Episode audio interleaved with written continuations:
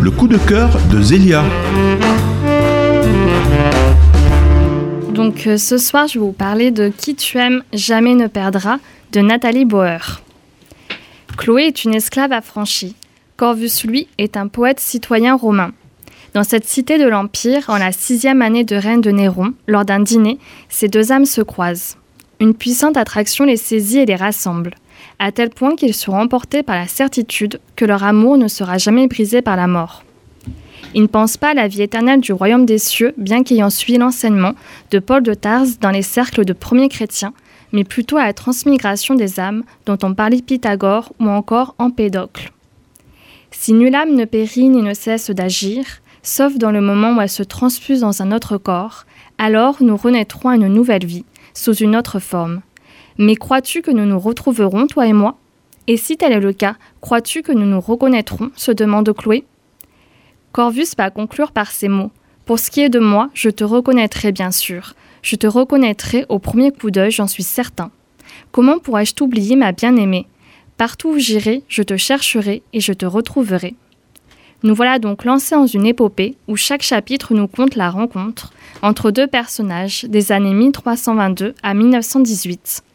C'est un véritable tour de force que de réussir à changer régulièrement d'écriture pour au mieux épouser l'ambiance historique et nous embarquer dans ce voyage. Ce sont donc six histoires et autant de variations stylistiques qui nous sont proposées. Nos jeunes amants vont effectivement se croiser en différentes vies, différentes époques. Nathalie Bauer fait l'éloge de l'amour sous toutes ses formes, qu'il soit tour à tour passionnel, fraternel, spirituel, mêlé d'admiration ou encore de fascination. Que ce soit dans une bibliothèque du coin de Tos, dans l'atelier de Rembrandt, dans la campagne russe, au royaume de Wessex en Grande-Bretagne ou sur la ligne de front pendant les derniers combats de la Première Guerre mondiale, deux âmes vont se reconnaître malgré l'oubli de leur vie intérieure et se retrouver malgré tout.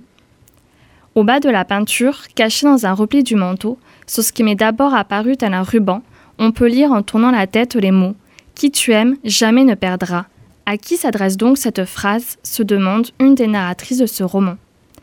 Je n'en dirai pas plus volontairement pour vous laisser le plaisir de découvrir ces histoires qui foisonnent l'enchantement. Sans aucune mièvrerie, ce livre nous émerveille et nous rend possible cet espoir fou de renaître et s'aimer au-delà du temps.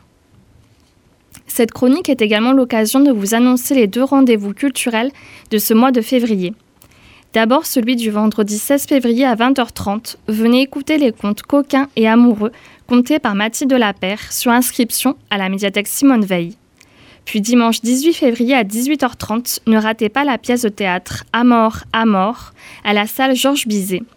Ce spectacle présente une série de tableaux humoristiques, féroces, grinçants et résolument transgressifs sur l'amour et la mort.